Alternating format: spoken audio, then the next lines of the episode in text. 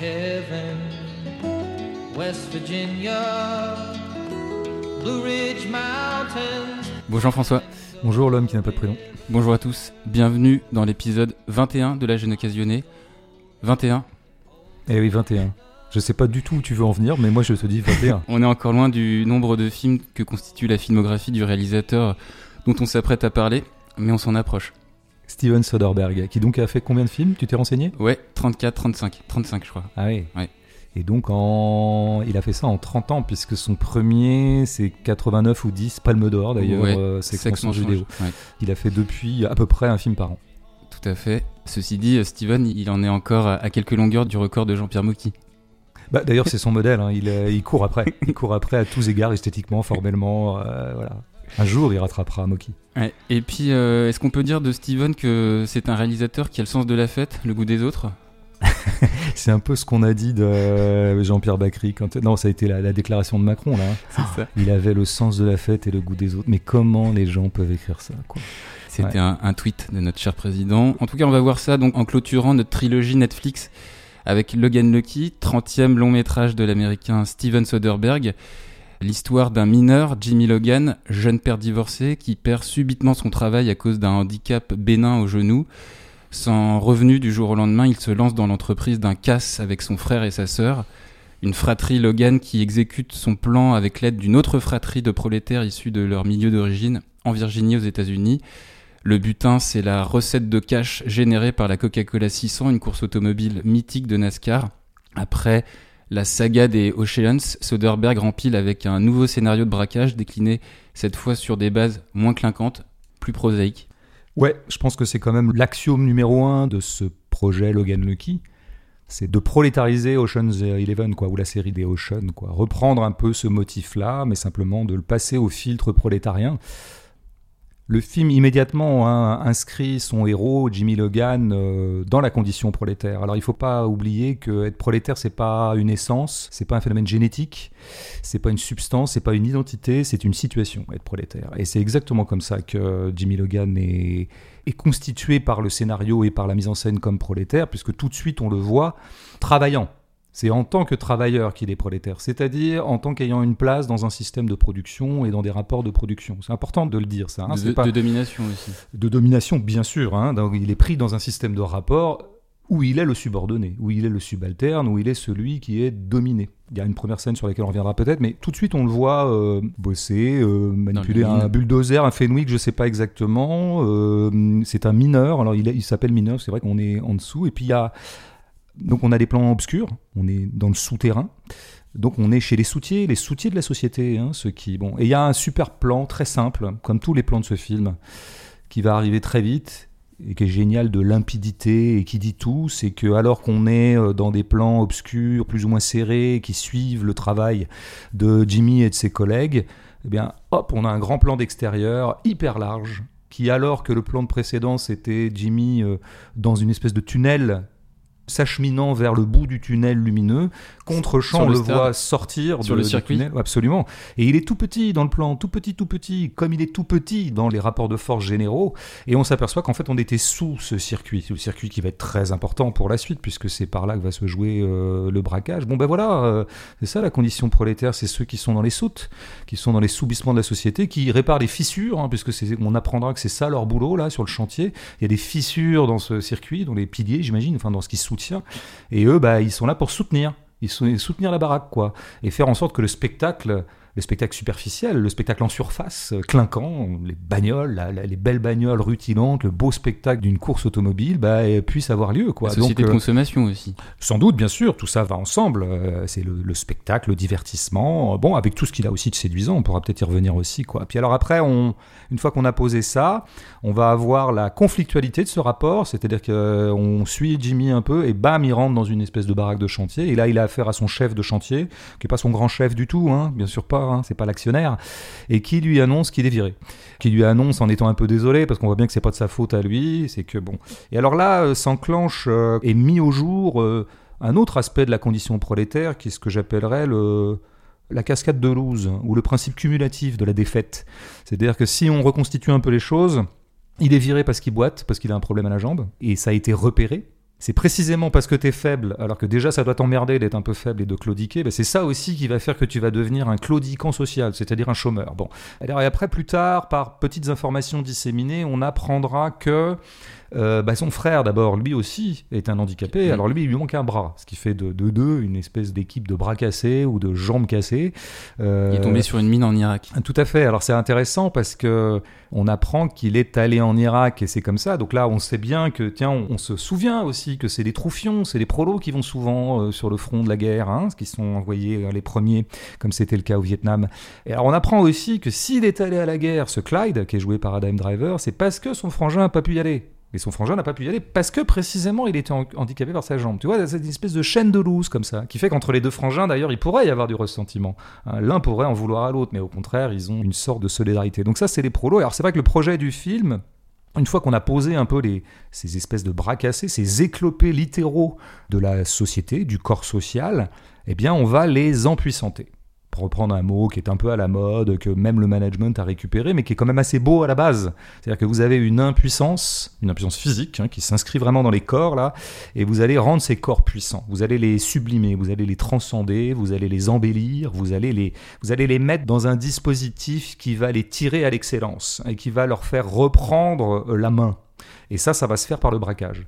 Et c'est là que s'opère la translation à l'échelle de l'œuvre de Soderbergh. C'est vrai que dans la série des Oceans, donc série des braquages, eh bien, on avait plutôt affaire au Sean lui-même, le, le chef. Georges Clooney. C'était Georges Clooney. Et Georges Clooney, on l'a beaucoup comparé à Gary Grant, par exemple. Donc, il incarne une sorte d'élégance presque aristocratique. Donc, il y avait, il y avait le côté, dans les Oceans, il y avait le côté gentleman cambrioleur. Hein, euh, voilà.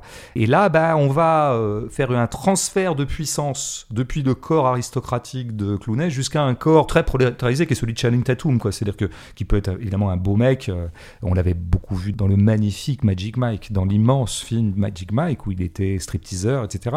Là, bon, on l'a fait un peu grossir, on l'a un peu empâté, on lui fout des fringues informes, on lui fout une casquette vaguement treillie, une espèce de pantalon dans le câlinage. Enfin, on l'a enlaidi en quelque sorte. Quoi. Et c'est ça l'idée, quoi. C'est de donner au lait les attributs de la beauté ou les attributs de la classe. Quoi. alors, je pense que ça, c'est ce qu'on pourrait appeler euh, un cinéma qui sublime la condition prolétaire, hein, en lui donnant... Euh, bon, c'est un truc qui se fait beaucoup, d'ailleurs, y compris dans un cinéma qu'on n'aime pas beaucoup, qu'on pourrait appeler le, le syndrome Full Monty. Tu vois, les prolos, bah, ils sont mal, euh, la, société vaut plus d'eux, ils sont au chômage, et puis bah, on va leur faire faire un truc qui va les embellir, par exemple un spectacle de striptease, par exemple. On a vu plein plein de trames scénaristiques comme ça, quoi. Bon, bah, on peut dire que Logan Lucky, je pense de façon beaucoup plus brillante et beaucoup plus intéressante, se situe un peu là-dedans, quoi. C'est-à-dire qu'on va redonner du talent aux gens auxquels on dénie euh, le talent et qui eux-mêmes d'ailleurs se vivent comme incapables. Et d'ailleurs c'est ce que dit euh, très bien Clyde au début, euh, c'est-à-dire qu'il y a la fameuse malédiction des Lucky, des Logan. Les Logan sont unlucky, le titre est à la base antiphrastique lui-même pense que vraiment la chaîne de malchance qui visiblement caractérise cette famille, puisqu'il cite une tante, un oncle, je sais plus.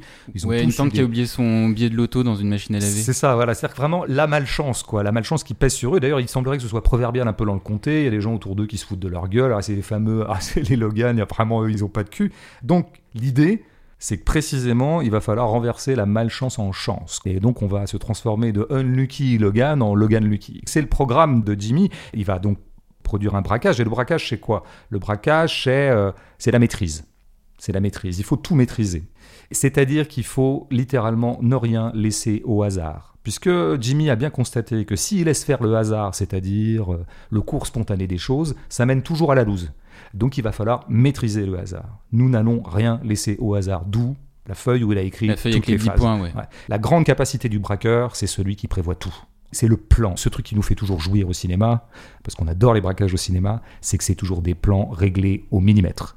Sachant que c'est toujours une histoire évidemment de cerveau d'abord. Hein. Et ça, c'est vrai que c'est pas exactement c'est à contrario de la condition prolétaire, de la force. Absolument. a priori, on ne, en tout cas dans certaines représentations archétypales, l'intelligence cérébrale n'est pas exactement l'attribut du prolétariat. Or là, justement, c'est ce qui va se passer. Hein. Jimmy va se révéler un cerveau, et d'ailleurs, ce qui fera dire, je crois, à Clyde quand il découvrira tout le plan, parce qu'il le découvrira comme tout le monde vers la fin, euh, il dira Dis donc, euh, c'est toi qui as pensé à tout ça Ouais, ou- quand, quand il lui dit à la fin, en fait, sur euh, la ligne téléphonique qui a été suspendue, en Oui, fait, Tout à fait. parce qu'il a pas payé au bout de six semaines. Voilà. Et lui, bah, c'est comme ça qu'il a découvert qu'il était plus sur écoute. Bon. Et c'est là qu'il dit, bon, vraiment, t'es quand même vachement intelligent pour un Logan. La malédiction des Logan, c'est-à-dire des espèces d'éclopés qui en plus sont bas de plafond et un peu cons, enfin en tout cas supposait-elle, eh ben, Jimmy a complètement transcendé ça. Donc là, vraiment, on est dans une logique pratiquement, je dirais presque de cinéma utopique. On va doter un héros de capacités qu'on lui soupçonnait pas, quoi. Ce qui est toujours hein, une opération du grand cinéma d'action euh, américain. Donc euh, voilà. Un autre aspect qui est pas inintéressant dans le genre, on va essayer de reconfigurer le réel. Qu'est-ce qui est arrivé à la condition, à la classe ouvrière, on va dire depuis quelques décennies, notamment en Occident et à la classe ouvrière américaine aussi, c'est qu'elle a été atomisée, fragmentée, disséminée par le chômage, par les délocalisations, par tout ce qu'on sait. Et la classe euh, ouvrière américaine, pas moins qu'une autre. Et Trump n'a pas changé grand-chose, contrairement à, une certaine légende droitière. Parce qu'il y a eu de la casse, quoi. Il y a eu de la casse. Il y a eu de la casse dans l'industrie automobile, par exemple. Donc c'est intéressant d'ailleurs, parce que le, casse qu'ils vont faire repose beaucoup sur la bagnole. Donc ça, c'est aussi une façon de transcender, si tu veux. Le... On a cassé l'industrie automobile, et ben nous, on va concevoir un casse où la bagnole est centrale. On va redonner la bagnole au prolo, quoi. Parce qu'en plus, la bagnole, c'est un truc très important pour le prolétariat.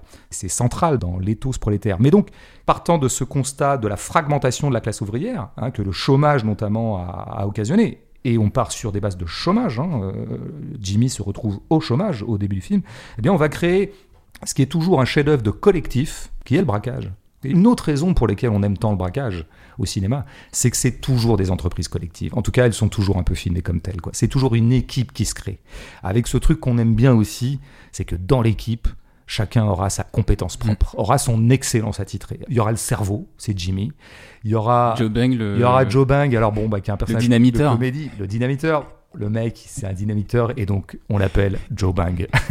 et il a d'ailleurs un, un procédé d'explosif que lui-même a baptisé le Joe Bang. Tout ça est très drôle. Avec des Mais- bonbons. et puis, tu as Mélie. Mélie qui va être très utile en bagnole. Et bah, c'est une super conductrice. Donc, on va compter sur elle. Et même les deux frangins de Joe Bang, qui sont des bourrins, bourrins intéressants, parce qu'ils ont la foi, tout ça. Mais eh ben, eux, c'est des pros en informatique. Tu vois. Donc là, il y a une équipe qui se constitue où les compétences des uns vont se compléter avec les compétences des autres plutôt que de se concurrencer. Parce que un des éléments de l'atomisation de la classe ouvrière, c'est qu'on a créé la concurrence entre les prolos. Et ben là, du coup, au contraire, leurs forces vont s'unir et vont se cumuler plutôt que de s'annuler les unes les autres. C'est ce qui va se passer aussi en, en prison, hein, où, puisque le plan est à la fois entre prison et braquage, c'est le collectif même des détenus qui va faire force. C'est parce que tous se mettent à faire une baston, et donc qui devient une baston générale, que ça permet de paralyser la prison, et donc ça permet à Joe Bang et à Clyde de s'évader. Donc tu vois, on est, toujours dans une logique comme ça de retourner en puissance ce qui, à la base, était précisément le motif même euh, de l'impuissance. Mais ça, c'est un effet du cinéma. Là, on voit bien que le cinéma, presque avec ses moyens propres d'enchantement de la réalité, permet de donner une puissance à ces personnages qui n'ont pas par eux-mêmes. Par exemple, tu vois, des fois, on dit le chef-d'œuvre de la télévision, ça aura été le sport en direct, filmé en direct, le sport. Eh ben, une des choses qu'aura su faire le mieux le cinéma, c'est filmer les braquages. Mais pourquoi? Ben Parce que le braquage, c'est du montage. Voilà, c'est du montage. Parce que c'est collectif, parce que c'est plusieurs actions simultanées. Il y a machin qui est en train de passer par la porte C et de l'ouvrir par un procédé technique, pendant que truc fait le guet devant la banque, pendant que machin passe par les toits et lui s'occupe plutôt du conduit de l'ascenseur de je sais pas quoi. Et là, bah, le cinéma, grâce à sa capacité de montage, et notamment le montage parallèle ou le montage séquence, c'est pas exactement la même chose, mais c'est la même, euh, disons la même. euh, Le split screen aussi, on l'avait dit aussi le split parfois. screen, bien sûr. Euh, imagine raconter la même chose, par exemple, en littérature. Ça serait possible, bien sûr, ça a été fait. Mais c'est plus compliqué, parce qu'à chaque fois que tu passes d'un personnage à l'autre, il faut que tu resitues des choses. Et c'est lourd pour l'écrivain. Il est obligé de resituer en 3-4 phrases. Et pendant ce temps-là, Johnny était, lui, devant la banque, en train d'attendre, tout en écoutant la radio, et s'inquiétant de voir que son pote était en retard. Bon. Alors que là, bam, en un cut, et donc tu crées cette espèce d'euphorie collective par les moyens du montage euh, eux-mêmes. Et ce procédé se radicalise à la fin avec la reddition de l'argent. Enfin, avec la distribution de l'argent. Très très beau geste d'ailleurs de Jimmy. Très beau geste, très jouissif et très émouvant. À savoir qu'il va rémunérer comme il se doit et à la hauteur de leur mérite et de leur tâche Tous les euh, participants. tous les participants. Mais au moment où il le découvre, il n'est pas là, il n'est pas dans le plan, hein, euh, Jimmy. Nous, on ne le voit pas euh, laisser le fric dans le jardin où le retrouvera Joe Bang. On le voit pas euh, laisser le carton de gâteau où une des alliées alliée malgré elle d'ailleurs, retrouvera. L'employé euh, de banque, l'employé du coffre de la chambre forte. Tout à fait. Nous, on ne voit que le résultat. Ce qui fait qu'à ce moment-là, Jimmy s'est transformé en homme montage. Il est nulle part et partout. Il est le montage lui-même. Il est doué d'ubiquité. Et c'est ça le montage. C'est la magie de l'ubiquité qui est créée par le montage de cinéma. C'est les moyens du cinéma qui créent, je dirais presque l'utopie qui est au travail, à savoir que par une espèce de retournement incroyable, ceux qui perdent tout le temps rentre dans une logique d'absolue réussite et d'absolue excellence. Tu parlais euh, d'euphorie collective par rapport au personnage du film. Moi, je vais parler euh, de l'euphorie plutôt du réalisateur. Euh, malgré l'ouverture de film relativement pénible pour le personnage principal, on l'a évoqué, à savoir son licenciement arbitraire, et le fait qu'on découvre qu'il est un père divorcé, qu'il n'a pas la garde de sa fille, le film décide assez vite de ne pas se morfondre dans un registre de drame social, y compris d'ailleurs par rapport au cadre socio-économique de ce prolétariat nomade des classes populaires, comme le montre cette séquence de fête foraine, où on joue et on s'amuse collectivement. D'une certaine manière, on pourrait prendre ce film comme euh, une fête, un geste de cinéma d'une grande allégresse, où le réalisateur s'amuse à tresser des genres entre eux. Je parlais du registre de drame social de départ, qu'on retrouve plus loin à la fin euh, avec une touche un peu mélo avec la scène du concours de chant, et euh, ces plans resserrés sur la fille, la mère et le père pendant la performance a cappella de la chanson de John Denver.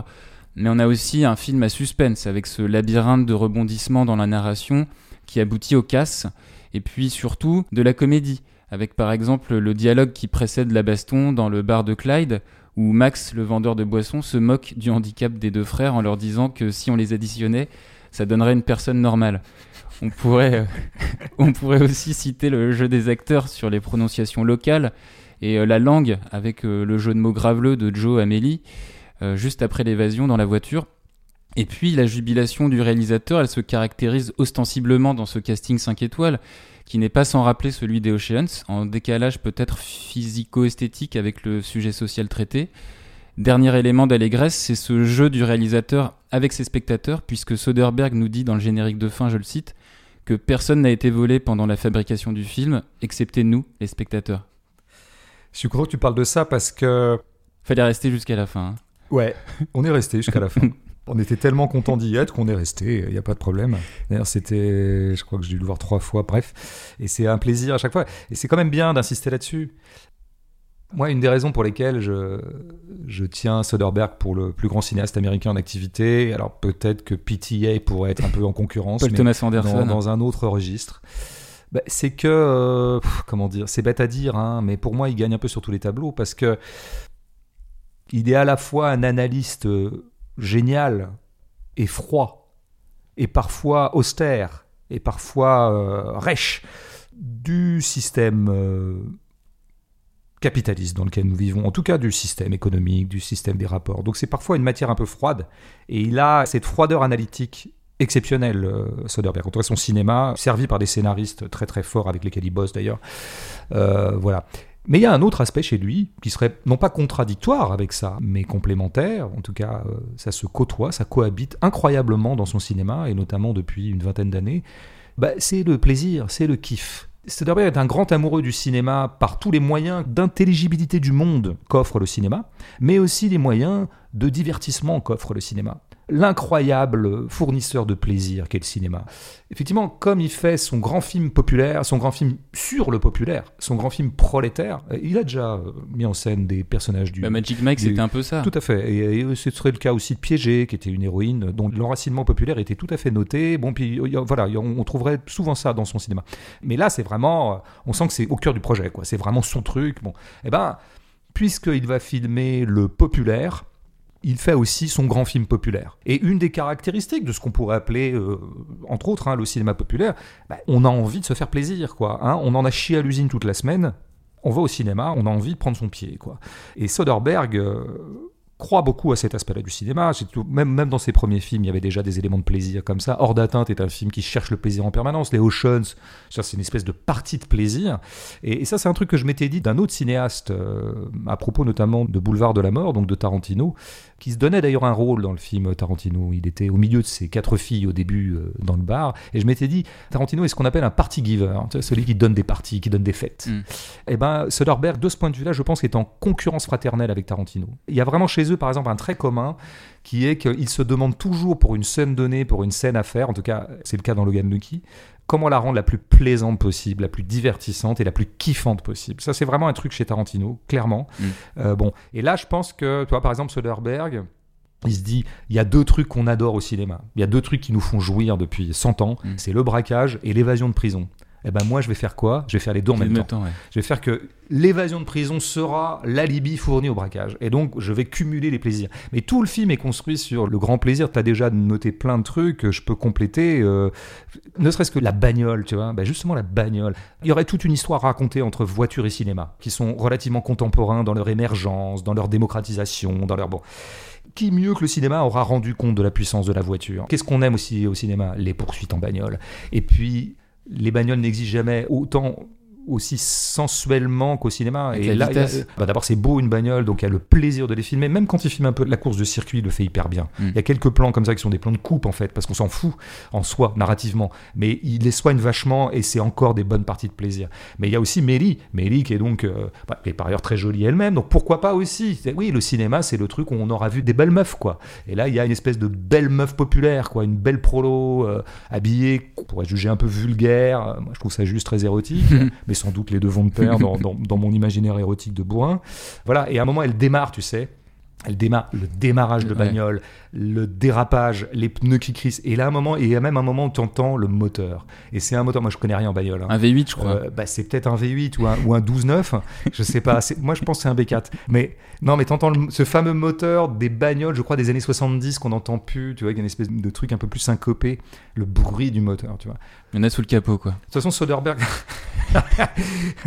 Soderbergh, bravo, super. Bah, je veux dire, je vois qu'en termes de vulgarité, j'ai trouvé mon maître. Euh, je, pense qu'il y, a- il y a un truc chez lui qu'on voit, c'est que c'est un cinéaste en général antidramatique qui a tendance à dédramatiser les choses. Il le fait de deux manières. Il le fait soit par la froideur de l'analyse structurelle. Ça, ça vaudrait pour ces grands films marxistes que sont Girlfriend Experience, Magic Mike, Effet secondaire, ou d'autres.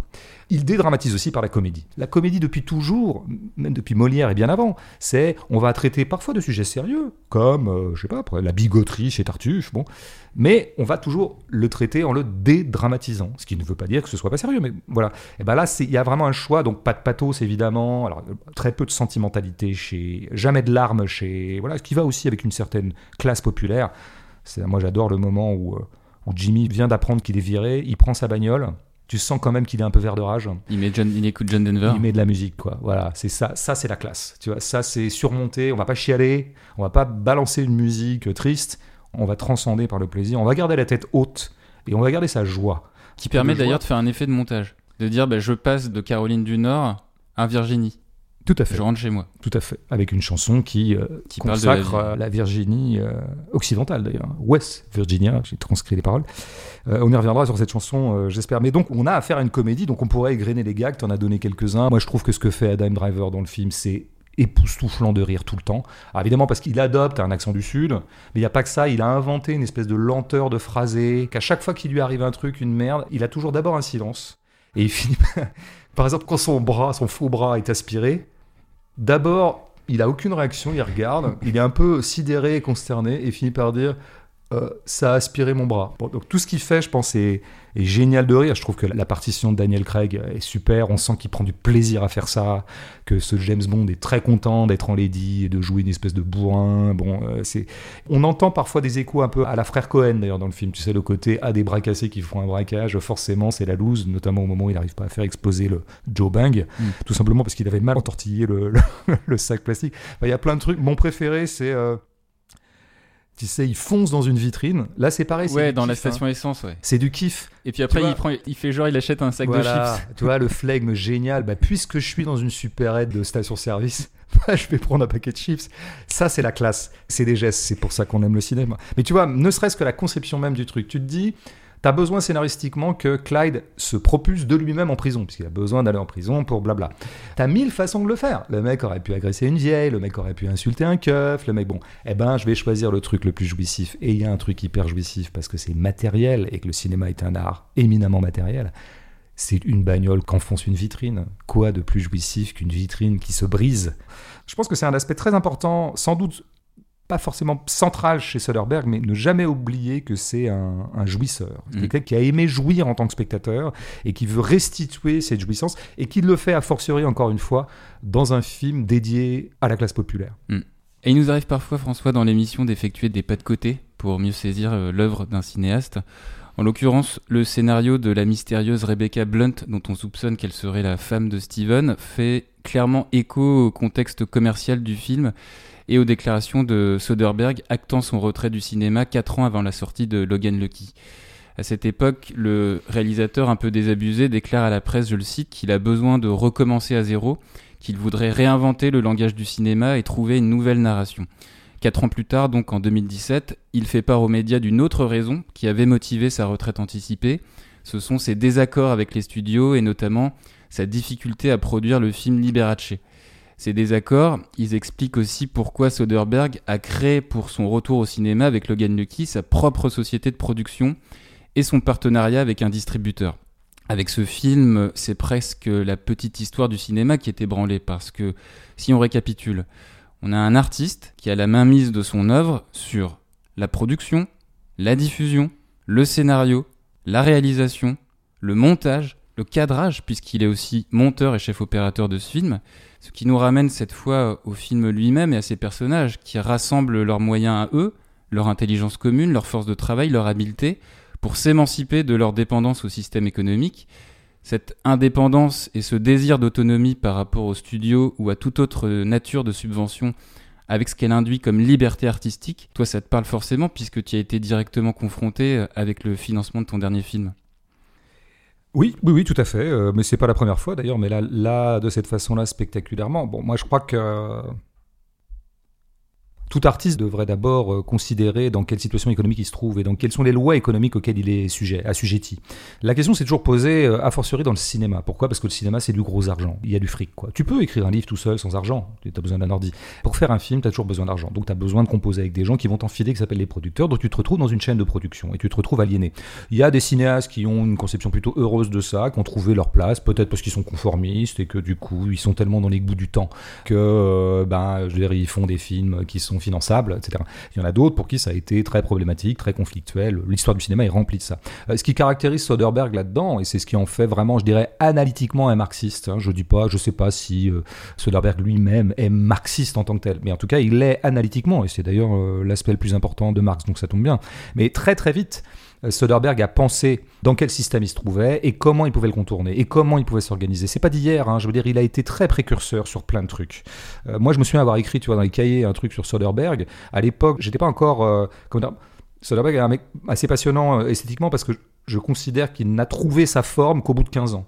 Et il l'a trouvé pour moi au moment de Bubble ou par là, au milieu des années 2000. Ce qui fait que pendant 15 ans, il cherche et à un moment, il trouve. Et après s'ouvre une grande décennie, sa grande décennie, où là, là je vois qu'esthétiquement, j'adhère. Mais à l'époque, au cahier, en 2005-2006, je l'avais surtout repéré comme précisément quelqu'un qui était en train d'inventer un système économique, un système de production et qui travaillait sur son autonomie.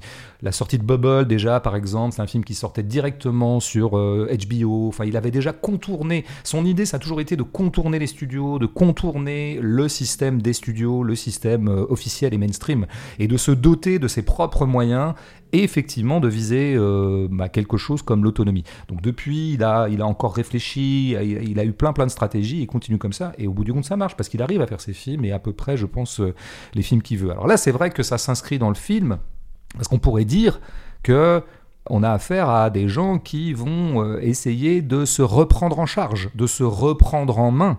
Puisque la société les met au banc, puisque la société ne veut pas d'eux, puisque la société les éjecte, alors du coup, on va s'appuyer sur nos propres forces pour, par nous-mêmes, nous donner nos propres lois, par exemple, parce qu'il faut pas oublier qu'ils se mettent dans l'illégalité, hein, ils braquent. Bon, c'est dit à un moment... euh, on a affaire pas seulement à des prolos, on a affaire aussi à des gens de l'Amérique profonde, comme on dit, l'Amérique du Sud en l'occurrence, hein, Mm. euh, Virginie, etc. Il y a un débat à un moment entre la petite fille de Jimmy et, et Jimmy parce qu'elle prépare son spectacle. Et dans un premier temps, elle veut euh, Chanter Rihanna, elle veut chanter Rihanna. Et, et au bout du compte, le beau moment d'émotion dans du film, c'est le moment où finalement elle décide de chanter la chanson préférée de son père, qui est donc euh, Country Take, Road. Take Me Home. Euh, Ouais. Take Me Home Country Road d'un certain John euh, Denver. John Denver. C'est un morceau de country de 71, très beau morceau. Au départ, elle devait chanter du Rihanna, et au bout du compte, elle fait, comme cadeau à son père, elle chante ce truc. Elle chante un morceau de country. Country, c'est la musique du pays, c'est la musique un peu territorialisée, la musique, on va dire, enracinée, c'est la musique du peuple américain, bon, la, musique traditionnelle aussi, hein, c'est presque la musique attitrée de l'histoire des États-Unis. Il y en aurait d'autres, hein, mais il y, a celle-là notamment. Donc là, elle passe de ce qu'on pourrait appeler une culture. C'est quoi Rihanna? C'est une culture, on peut aimer Rihanna, d'ailleurs, elle est pas sans talent, euh, moi je peux pas blairer, mais je reconnais que. il y a des tubes quand même. Il y a des tubes qui. Bon, passons. Mais c'est de la musique qu'on pourrait appeler mondialisée c'est du RB popisé, euh, digitalisé, numérisé, hyper produit et qui est écouté partout, de Corée du Sud en Ukraine en passant par les États-Unis et la Bolivie. Et la petite fille, elle adhère à cette culture-là, digitalo-numérique, euh, mondialisée. Bon, évidemment, elle écoute Rihanna, c'est normal pour les petites filles, bon, et même pour les gens. Et là, elle choisit de faire Country Road, qui est autre chose, quoi, qui est une musique plus marquée culturellement. À ce moment-là, on passe de c'est notre culture à nous. Et là, on en revient à notre autonomie. C'est une différence, je ne sais plus quel philosophe avait marqué ça, entre la culture de masse et la culture populaire. La culture de masse, bah, c'est la culture mondiale dont on inonde la planète entière de façon un peu indifférenciée, sans aucune particularité locale. Les États-Unis étant les grands pourvoyeurs de cette culture de masse, hein, qui n'est pas une culture américaine, la culture de masse, y compris quand elle était mise par des grands capitaux américains. En revanche, la culture populaire, ben, c'est celle qui émane véritablement du peuple. C'est le peuple avec sa propre culture, sa propre vie, la matérialité concrète de son environnement, ben, qu'il fabrique de l'art. Et par exemple, ils fabriquent de la musique country. Comme les Noirs américains fabriquons le blues à partir des champs de coton et à partir de leur aliénation et à partir même, et même le blues étant une espèce de prolongement des champs de travail qu'ils faisaient dans les champs. Tu vois, il y avait des champs de travail qui sont devenus du blues. Donc tu vois, il y a une émergence qui vient du bas et qui produit de l'art et qui produit de la culture. Mais c'est pas la même chose. Et c'est la même idée de l'autonomie, quoi. C'est-à-dire que c'est par nos propres matérialités de nos vies qu'on va les sublimer en art. Bon, c'est très beau dans le film comment la loyauté d'ailleurs de Soderbergh, dont je suis pas sûr que je sois un fan de country à la base, mais il y a une grande loyauté à ça. Et le moment où elle chante Country Road est un très beau moment où il n'y a aucune ironie. Parce qu'il faut bien voir que les gens qui écoutent de la country aux États-Unis, c'est un peu les bourrins, quoi. C'est un peu méprisé par les gens de la côte par les New-Yorkais et les Californiens, tu vois. C'est un mm. peu la, musique de redneck et de bouseux. À aucun moment tu sens cette distance chez Soderbergh. Il y a une grande loyauté à cette chanson euh, au moment où elle a lieu et qui crée une belle émotion parce qu'on voit bien que c'est une chanson que tout le monde connaît, quoi. Que tout le monde chante d'ailleurs. Et la culture populaire, c'est pas simplement l'émanation du peuple, c'est aussi celle qui crée le peuple. C'est-à-dire qu'à un moment, un peuple se crée dans le chant, tu vois. Et c'est ça qui est beau. Mais je dirais que c'est aussi au travail dans le scénario, cette affaire d'autonomie, c'est-à-dire de. C'est nos propres ressources qui fabriquent de l'art. Parce que finalement, si tu regardes la façon dont le braquage est conçu, je disais tout à l'heure qu'il s'agissait de donner aux prolos des facultés qui ne sont pas eux. Mais il y a aussi complètement l'inverse qui est au travail. C'est-à-dire que Rebecca, la scénariste, et Steven, évidemment, dont je crois qu'ils sont très proches et qu'ils ont donc concerté ça ensemble, ils se sont amusés à fabriquer un scénario de braquage qui soit complètement en permanence articulé à des identifiants de la culture populaire et prolétaire. C'est parce que Jimmy travaille dans la soute, travaille dans les bas-fonds, qu'il a accès au système de répartition de l'argent du speedway de Charlotte. c'est sa situation de prolétaire elle-même qui fait qu'il peut concevoir son plan. Bon. Après, tu l'as dit tout à l'heure, il y a ce fameux coup où comment est-ce qu'il va savoir qu'il n'est plus sur écoute? C'est précisément parce que on va lui couper sa ligne, et c'est ça qui fait qu'il sait qu'on l'écoute plus. C'est c'est dans sa situation même de précaire qu'il arrive à concevoir un plan qui va lui permettre de déjouer. Tu as une vie pourrie et je vais te donner des attributs de gentleman, c'est ta pourriture elle-même qui fait ton talent. Et tout est au travail comme ça, même des trucs très cons, genre euh, les cafards. Tu les cafards, c'est la métonymie d'un logement insalubre. À quoi est-ce qu'on reconnaît un pauvre? C'est quelqu'un qui a des cafards chez lui, tu vois, par exemple, hein, en tout cas dans l'imaginaire et, aussi dans le concret. Eh ben, les cafards sont des éléments du plan. Hein. au moment, on va les foutre dans le tuyau là pour que je sais plus quoi, ils, parasitent. Pour, qu'ils envahissent la chambre forte et puis que les frères de Bang puissent euh, c'est ça, puisse récupérer des codes désintoxiquer. Ou Ce qui d'ailleurs revient à un autre aspect, euh, c'est comment aussi, j'ai dit tout à l'heure que le braquage était une affaire cérébrale et qu'a priori ce n'a pas un attribut prolo, mais le braquage est une des raisons pour lesquelles le cinéma est très bon sur les braquages, ça déplie une panoplie manuelle, une panoplie de petits actes gestuels. C'est ça qu'on adore aussi dans le braquage, c'est-à-dire que c'est toujours plein de petites opérations manuelles. Et là, les prolos sont forts. T'as Joe Bang, d'ailleurs, il fait une bombe artisanale, hein, il fait une bombe de prolo, il fait une bombe de, disons, à visage humain, j'ai envie de dire, qui est presque cheap d'ailleurs c'est vraiment un sac plastique, je sais plus quoi dedans. Bon. Des bonbons. Euh, oui, des euh, bonbons. C'est des bonbons, c'est-à-dire de la merde en fait. Tu c'est les bonbons connotant aussi une certaine la malbouffe prolétaire. Tu vois, tout est vraiment euh, appuyé sur la culture populaire en tant que telle et la vie matérielle des prolos. Et c'est à partir de ça qu'on a configuré le braquage. Tout a été fabriqué de cette façon-là. Quoi. C'est même, tu vois, les poubelles. Les poubelles, elles ont un. C'est pareil, les poubelles Les prolos, c'est la poubelle de la société, quoi, tu vois. Et, et souvent, d'ailleurs, les prolos ont pour profession de s'occuper des poubelles. Ça s'appelle des éboueurs. Eh ben, les poubelles sont au centre du plan de Jimmy, parce que c'est avec ça qu'il crée un leurre euh, entre une somme qu'il va rendre à la supérette et la somme qu'il va garder pour lui en créant un faux fuyant. D'ailleurs, dernier truc, qu'est-ce qui permet en fait au Logan de s'en sortir et de pas avoir les flics au cul, même si on pourrait parler du dernier plan, mais on s'en fout C'est que en fait, le directeur du Speedway, qui s'est Ouais, fait le- voler, le- ouais, le, le- le directeur d'exploitation. voilà. Pourquoi est-ce qu'en fait il décide à la fin, de, euh, à un moment, de retirer sa plainte et donc d'arrêter les poursuites policières, ce qui fait qu'en fait ils seront pas retrouvés, jusqu'à preuve du contraire? Mais c'est parce que la compagnie d'assurance l'a remboursé comme d'habitude, mais qu'en plus il a pu un peu filouter la somme. Pourquoi? Ben Parce que c'est du liquide. C'est la filouterie habituelle du grand capital qui d'habitude met dedans les prolos, qui là au contraire les sauve.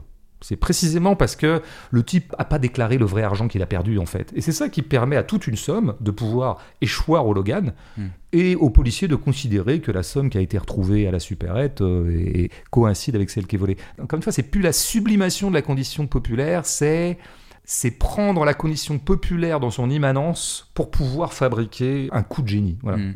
Et On parlera. euh, bah, Je, de- je termine juste sur Ouais, le, comme tu étais parti sur les, sur l'autonomie. C'est presque dit à un moment, hein, je veux dire. Et là, on arriverait à- dans un, un lieu de la politique américaine ou de la mentalité américaine que décidément les Européens ont du mal à comprendre, dont on avait déjà parlé à propos d'Eastwood et de G-Well. À un moment au salon de coiffure, Jimmy est avec sa sœur, Melly qui est coiffeuse, intéressant. Et il y a une vieille qui est cliente et qui l'entend dire qu'il n'a pas de portable. Et il lui dit Ah, vous êtes un anarchiste. Et Jimmy euh, ne nie pas. Il dit oui, quelque part, je suis un peu un anarchiste. Ouais. Alors c'est quoi anarchiste là dans ce truc? Ça veut dire, c'est pas un mec qui a lu Bakounine, c'est pas un mec qui va rejoindre les Chiapas, c'est pas un mec qui se documente sur Barcelone 36, mais c'est un anarchiste à l'américaine. Et l'anarchisme à l'américaine, qui est un anarcho-populisme, on pourrait le dire. Et le mot populiste, il a un sens réel aux États-Unis, pas le sens dévoyé, bidon et falsificateur euh, qu'on connaît ici de la part de ceux qui défendent le populisme comme de la part de ceux qui l'attaquent. C'est l'idée que la communauté peut être suffisante. On parle par exemple d'un populisme russe de la fin du 19e où des communautés paysannes se sont constituées comme ça en autonomie. On a appelé ça ce mouvement un mouvement populiste. Pareil aux États-Unis, tu as une grande tradition comme ça de la communauté autonome et qui s'organise par elle-même et qui compte sur ses propres forces. On flirte parfois avec un truc un peu droitier parce qu'il est dit que, je crois que c'est l'infirmière que drague euh, Jimmy. et avec Ouais, le- Sylvia. Sylvia, pareil, c'est intéressant, tu vois, ça- on fait le tour un peu de tous les emplois de prolo, quoi, en tout cas tous les emplois, euh, ceux qui s'occupent du, de la négativité de la société, quoi. Donc une infirmière, je crois que c'est elle qui dit que, ouais, nous en Virginie, on n'aime pas beaucoup être euh, assisté, c'est-à-dire qu'on n'aime pas beaucoup qu'on nous aide euh, de l'extérieur. Ça, ça fraye toujours avec, pour le coup, un populisme droitier, tu sais, je veux dire, ah non, ben non, on veut pas être assisté, euh, l'État, on s'en fout. Ouais, mais c'est assez beau quand même. C'est assez beau quand même. C'est-à-dire l'idée qu'on va s'en sortir par soi-même, par une espèce de fierté, tu vois. Bah non, on va pas aller quémander quoi que ce soit. On va pas chialer, on va pas quémander, on va s'organiser. Eh ben, ils s'organisent. Les Logan et quelques amis s'organisent. C'est là qu'ils font œuvre d'anarcho-populisme façon américaine. On continue sur cette idée de l'autonomie. Euh, l'autonomie de Soderbergh, elle se traduit euh, donc aussi, je le disais, par euh, le montage et les cadres, puisqu'il a pris en charge ces deux aspects du film. Et ça me paraît intéressant d'en parler, pas seulement parce qu'on a l'habitude de traiter la forme des œuvres, mais surtout parce qu'il me semble que cette forme témoigne d'un artiste qui cherche en permanence. Je commence par le montage. Ce qui frappe, c'est sa fluidité et cet effet domino d'une scène qui en déclenche une autre au diapason de son scénario de casse. Je prends un exemple. On a la prise d'otage dans la prison. Juste après euh, une tentative de négociation avortée, les prisonniers se tournent vers la télé pour regarder l'hymne américain de la compétition. Plan d'après, on a le concert live avec la chanteuse et euh, l'armée américaine qui introduit la phase opératoire du casse. Autre idée de montage, si ce n'est pas le dialogue en voix off d'un plan suivant qui mord sur une scène qui se finit, c'est une idée visuelle qui agrafe les plans et les situations. Exemple, dans la dernière demi-heure, tu as ce plan avec les pompiers qui pénètrent dans le réfectoire de la prison et éteignent l'incendie de la poubelle. Plan suivant, on se retrouve en backstage au concours de chant avec euh, Sadir et sa mère, Mélie, qui euh, fait un commentaire sur la laque aspergée sur les cheveux de la petite fille. Le lien ici, c'est donc la pulvérisation de la laque et de la mousse provenant de l'extincteur. Et quand bien même il n'y a pas de lien évident entre deux plans, c'est que le film maintient un effet de surprise, comme si le réalisateur nous indique en sous-texte que ce lien entre les plans nous sera dévoilé plus tard dans le film, comme avec ce panneau droite-gauche du fourgon de la prison à la station essence, qui finit sur Mélie prenant des notes. Le plan suivant, C'est donc Joe et Clyde en train de bricoler des boîtes qui leur permettront de passer incognito sous le véhicule. Passons maintenant au cadre. Si on reprend le panneau dont je viens de parler, et presque tous les panneaux du film, on a une information numéro 1 et une information numéro 2. En 1, régularité du passage du fourgon à un endroit, et 2, Melly qui en prend note. Dans le plan jumeau, plus loin, c'est le passage pour Clyde et Joe d'un véhicule à un autre, du fourgon à la Ford Mustang. Fluidité par le montage, fluidité par le cadre, on vient de le voir. Regardons donc ces plans, les plans fixes. Le plan fixe du début, dialogue entre le père et sa fille, nous permet d'installer leur belle relation. Et aussi, en profondeur de champ, la maison délabrée de Jimmy. Autre cadre, autre plan, large de profil, qui ne s'intéresse non pas à une différence de perspective sur euh, le visage des acteurs, mais à une nuance de décor, en l'occurrence le cadre naturel caractéristique de la Virginie.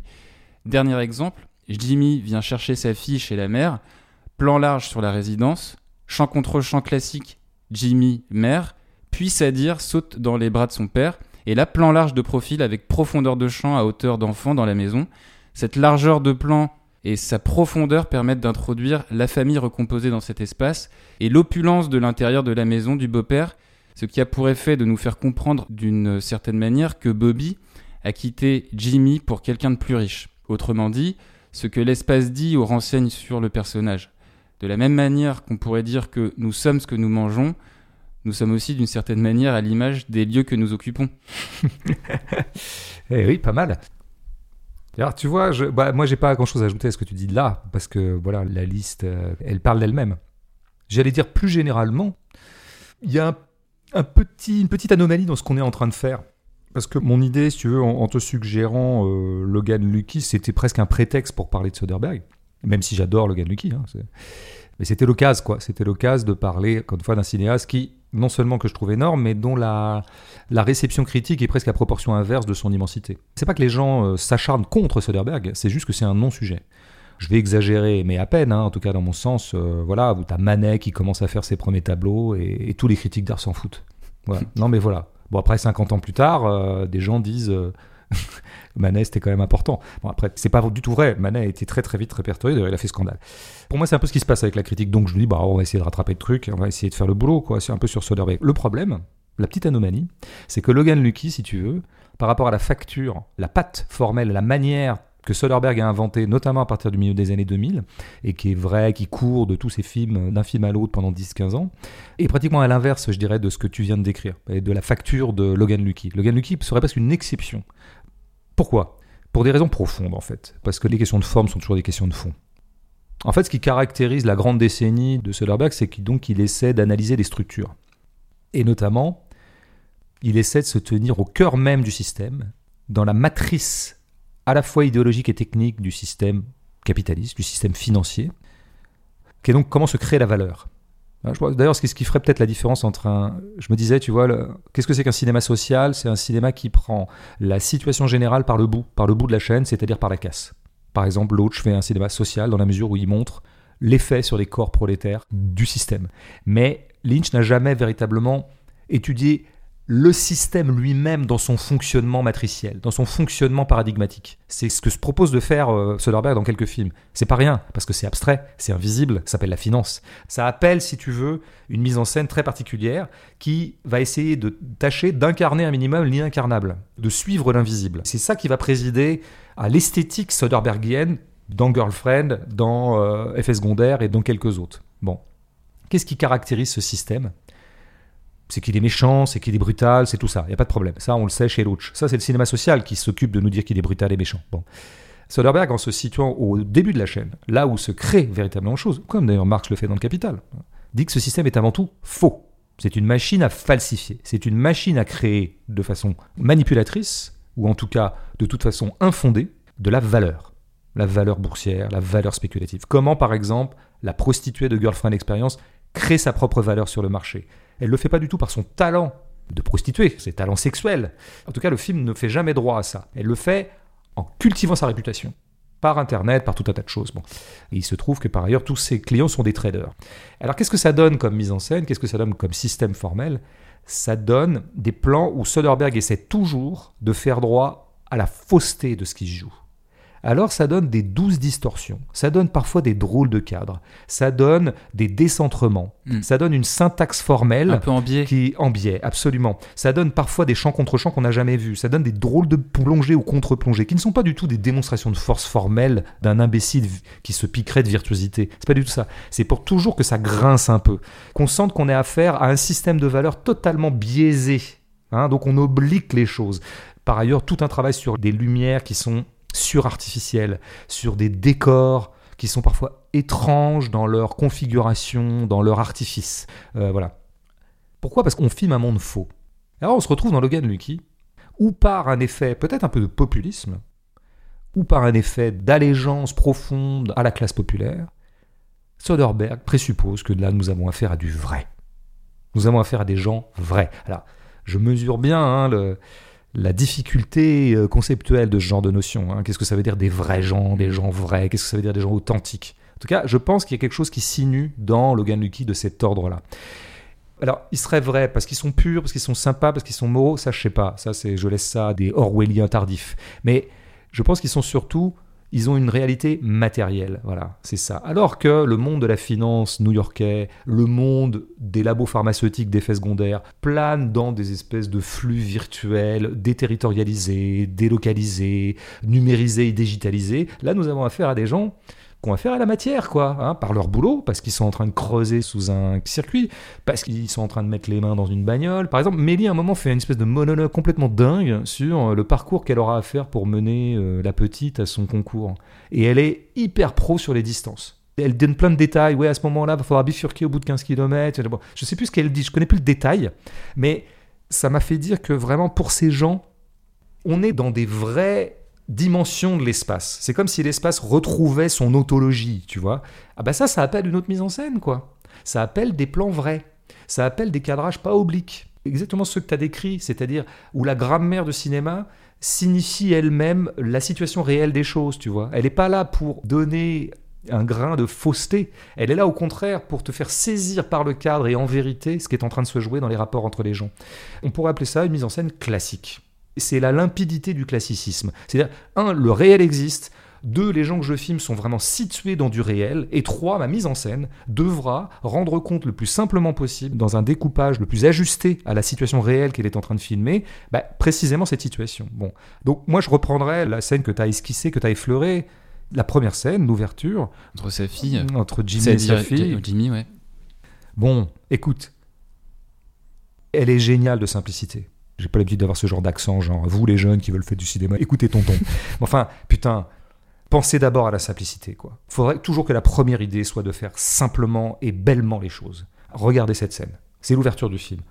On est d'abord sur elle. Plan serré sur elle. Plan serré sur elle. Des zooms. Des zooms ou travelling arrière, Travelling en tout arrière, cas, ouais. voilà, qui fait que, comme tu l'as dit, on va les avoir tous les deux et le plan va s'arrêter et va durer. Il va durer un certain temps. Hein, Ouais, c'est la- un plan séquence. Oui, oui. Hein. oui, oui, c'est c'est pas inintéressant. Enfin, la scène n'est pas en plan 50 parce qu'il y aura quand même deux cuts après. Mais là, quand Ouais. même, on a, on a un plan qui fait une minute ou deux, ce qui est, je dirais, dans les, dans les habitudes rythmiques actuelles, telles que Oui, euh, on sait bien euh, Mhm. standardisé par la série. C'est long, hein, mais bon. Mais on part de la petite. Pourquoi est-ce qu'on part de la petite? Ah ben c'est intéressant. Pour peut-être qu'on part de la petite parce que c'est l'enjeu central de tout. C'est-à-dire que pourquoi Jimmy met en œuvre ce truc? C'est parce que il veut pouvoir euh, continuer à s'occuper de sa fille. Or, il est au chômage. Enfin, en tout cas, il va s'y retrouver. Et donc, c'est pour elle qu'il fait tout ça. Mais il fait ça pour elle matériellement, financièrement. C'est aussi pour la suivre, les distances, hein, puisque on apprend que sa femme va se barrer un peu plus loin. Donc, lui, son problème, ça va être pouvoir de la rejoindre pour pouvoir voir sa fille. C'est des trucs très concrets, quoi. C'est des trucs de distance. C'est des trucs d'espace, quoi. C'est la matière. Donc tout part de la fille. Et c'était important que tout parte de la fille en mise en scène aussi. Voilà. Mais il n'y a pas que ça. Je pense qu'il le fait pour elle aussi parce qu'il a envie de lui raconter une histoire. Plutôt que de lui raconter une histoire, eh ben, il va la faire, l'histoire. Il va lui-même rentrer dans l'histoire. Il va devenir un personnage d'histoire. Et c'est presque au début une histoire dans l'histoire, parce que c'est l'histoire de la chanson de. John Denver. Mais tout à fait, il est en train de lui raconter comment, euh, voilà, la genèse pratiquement de Country Road.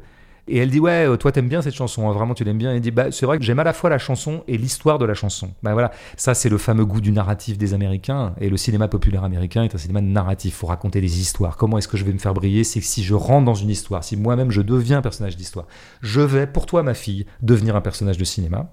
Et je vais faire pour ça un des trucs qui connote le cinéma, c'est d'être un braqueur. Donc c'était important de partir d'elle, et puis après on retire Bon, bah, ce travelling arrière, qu'il les met tous les deux dans le plan, bah, tout de suite, il inscrit l'idée, dont on peut penser ce qu'on veut, mais qui est l'idée de la transmission. Qu'est-ce qui passe de cette fille à ce père Mm. voilà. Qui est une belle question de père, en fait. Qu'est-ce que je transmets à ma fille? Qu'est-ce qui se joue entre elle et moi? Qu'est-ce qui de moi restera chez elle? Bon, et lui, il lui raconte des histoires de country. C'est la chanson hein, auquel elle rendra hommage. Et hein, ils se transmettent les outils.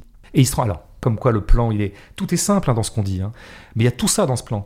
Bah ouais, il est en train de réparer sa bagnole. Donc un la bagnole, deux une bagnole cassée. Tout ça, ça dit tout de suite quelque chose. Il a les mains dans le cambouis au sens littéral. Tout le film d'ailleurs littéralise beaucoup de métaphores, comme souvent les films matérialistes. Et elle lui passe les clés au fur et à mesure. Mais quel beau geste simple. Quel beau geste simple entre un père et sa fille. Puis en plus, Voilà. elle comprend assez vite euh, les outils dont il parle. Parce qu'on suppose qu'il lui a transmis ça et qu'elle aime bien le regarder faire. Tout ça est très beau, hein. Tout ça est très beau parce que c'est d'une simplicité absolue. Et tu vois le nombre de trucs qu'on peut dire de ce plan, alors que franchement, il n'est pas très sophistiqué en, en lui-même. Et après, je passe sur les deux cuts qui suivent, sur lesquels il y aurait beaucoup à dire. T'en as déjà dit quelque chose. Moi, je retiens qu'on les a toujours tous les deux dans le plan. C'est-à-dire qu'on évite le champ contre champ. T'as le plan d'après, ils sont toujours tous les deux. Le troisième plan, ils sont toujours tous les deux. Donc on les a maintenus. Je pourrais ajouter parler du plan qui, à mon avis, fait écho à celui-là, et qui est aussi pour moi un modèle de bouleversante simplicité. C'est-à-dire quand le cinéma c'est ça, tu te dis que c'est vraiment un art euh, qui n'a qu'à être lui-même simplement et, et il sera beau. C'est quand il va la chercher à la fin chez son ex-femme. Et là, bah alors pour le coup, tu as un plan séquence. Ouais, c'est- Alors c'est un mouvement de grue un peu sophistiqué. On sent que la, la caméra est au bout d'une grue, euh, une petite grue. hein. Mais on n'est pas, on l'a pas mis sur une grue pour faire le malin, pour faire des trucs spectaculaires qui vont épater le bourgeois. C'est pas ça l'idée. C'est que précisément on veut que ce soit un plan séquence. On veut que ce soit un seul mouvement pour que ce soit le plus simple possible et qu'on te fasse prendre la mesure de l'espace. C'est rendre compte de l'environnement, etc. Donc on les voit, la petite grue permet de les suivre. Lui, il la porte dans ses bras, ce qui est toujours un beau geste aussi. C'est papa qui porte sa fille, tu vois. Bon, c'est beau tout ça. Mm. Et puis après, eh ben, ça le permet de les suivre jusqu'au pick-up, réparé. On était en panne, ça y est, on est reparti. On a remis en route la classe ouvrière, tu vois. Et la caméra finit euh, proche de la vitre de la place du mort, de la place du passager, on va dire plutôt. Et donc on voit euh, Jimmy qui installe sa fille sur le siège, qui lui-même s'installe sur le siège, tout ça en un seul plan. Et là, il a ce geste, mais il lui met sa ceinture. C'est très con ce geste. En plus, ils le font en discutant. Il n'y a pas focus sur le geste, tu vois. Il n'y a pas insert sur la ceinture. Il n'y a pas insert sur les mains de papa qui sont en train d'aider sa petite fille. Il le fait au passage. Ils sont en train de discuter d'autres choses, de ses projets à la petite. Bon, Et peu il parle de glace, je crois. De glace, voilà, tout à fait. Ouais, ouais. Gelato. Et puis bah voilà, bah après le pick-up démarre, il démarre pour de vrai, dans la même temporalité. On est vraiment dans un espace-temps cohérent qu'on peut suivre. La caméra panote légèrement, et puis comme ça on peut voir disparaître le pick-up dans ce petit environnement de l'Amérique profonde où il y a quelques maisons et une route euh, et un beau silence. Un beau silence, il n'y a pas de musique. euh, voilà. Bon, je pourrais prendre plein d'autres exemples, mais c'est les deux plans qui m'ont frappé. Mm. On passe à la partie interactive avec les questions et, et remarques d'auditeurs. Moi, j'avais, j'ai, eu, Ouais. une- j'ai eu une remarque d'auditrice, moi, euh, parce que j'ai quelques rapports un peu comme ça, marginaux, avec. J'ai ma vie, tu sais. J'ai ma vie à moi. Alors, une auditrice me, me suggérait un prénom pour toi. Euh, Dis-moi. Alors, tu vas un peu tomber des nues. J'ai été poli avec elle, hein, je lui peut-être qu'il adorera. Euh, elle voudrait Robert. Ouais, je l'ai lu aussi. Tu l'as lu aussi? Chez Bob. Parce qu'elle elle trouve Ah que oui, Bob, c'est cool. Oui, parce que du coup, ça permet de s'appeler. Moi, c'est vrai qu'elle m'avait dit qu'elle l'avait posté, donc c'était pas, c'est pas une conversation qu'elle avait en aparté avec moi, quoi. Non, c'était public. Nouvelle déception sentimentale. Alors, euh, bon. On commence avec Pierre qui suggère euh, que le casse serait un prétexte pour évoquer la beauté d'une fratrie. C'est vrai qu'ils se prennent soin les uns des autres.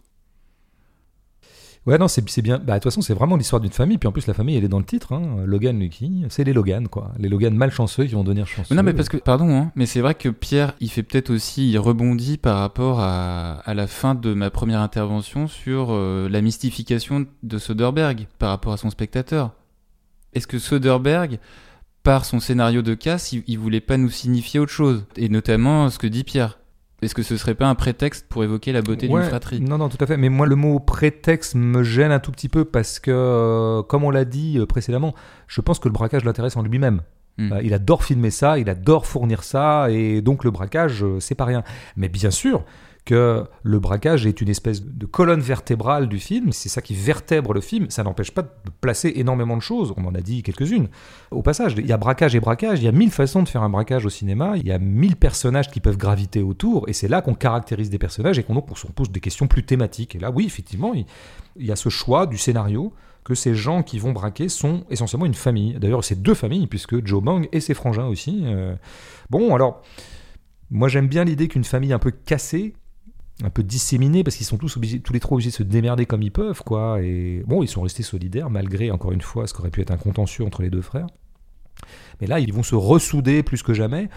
Souvent, quand la société ne te fournit plus rien, ni boulot, ni aide, ni quoi que ce soit, ni avenir, on le voit bien hein, quand on étudie des vies de prolo, la famille euh, est souvent un- une espèce de communauté refuge. Ouais.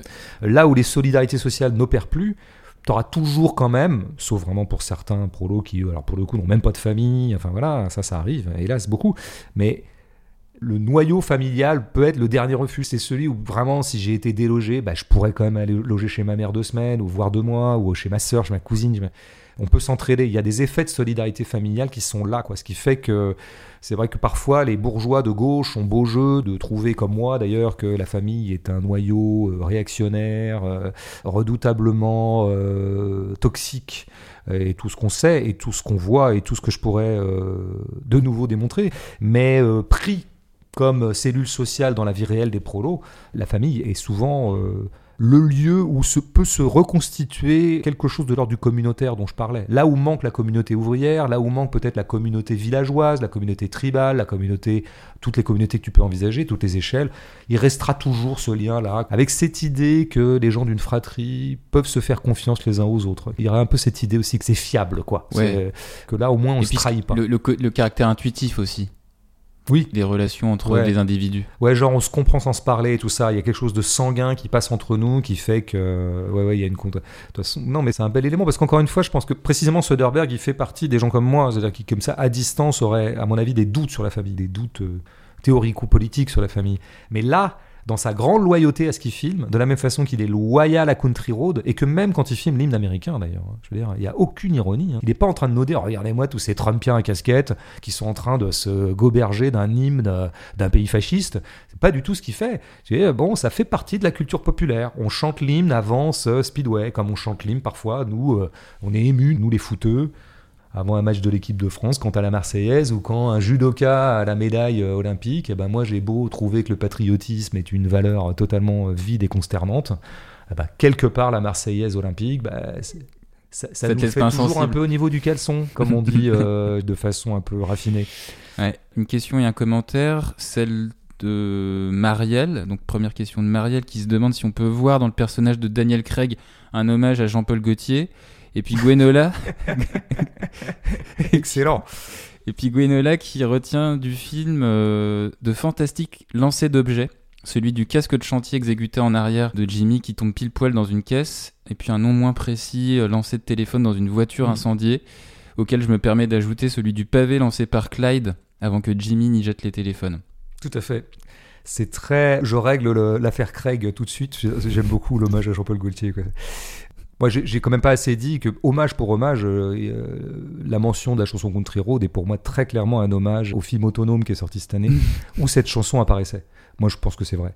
Logan Lucky est un film de 2017 et Autonome est un film de 2020. C'est ça que tu vas m'objecter? Mais tu Ouais. sais, euh, le monde de l'art est un monde quantique où la temporalité linéaire n'existe pas. Donc je tiens, je maintiens que Söderbergh rend hommage à Autonome. Voilà, c'est tout.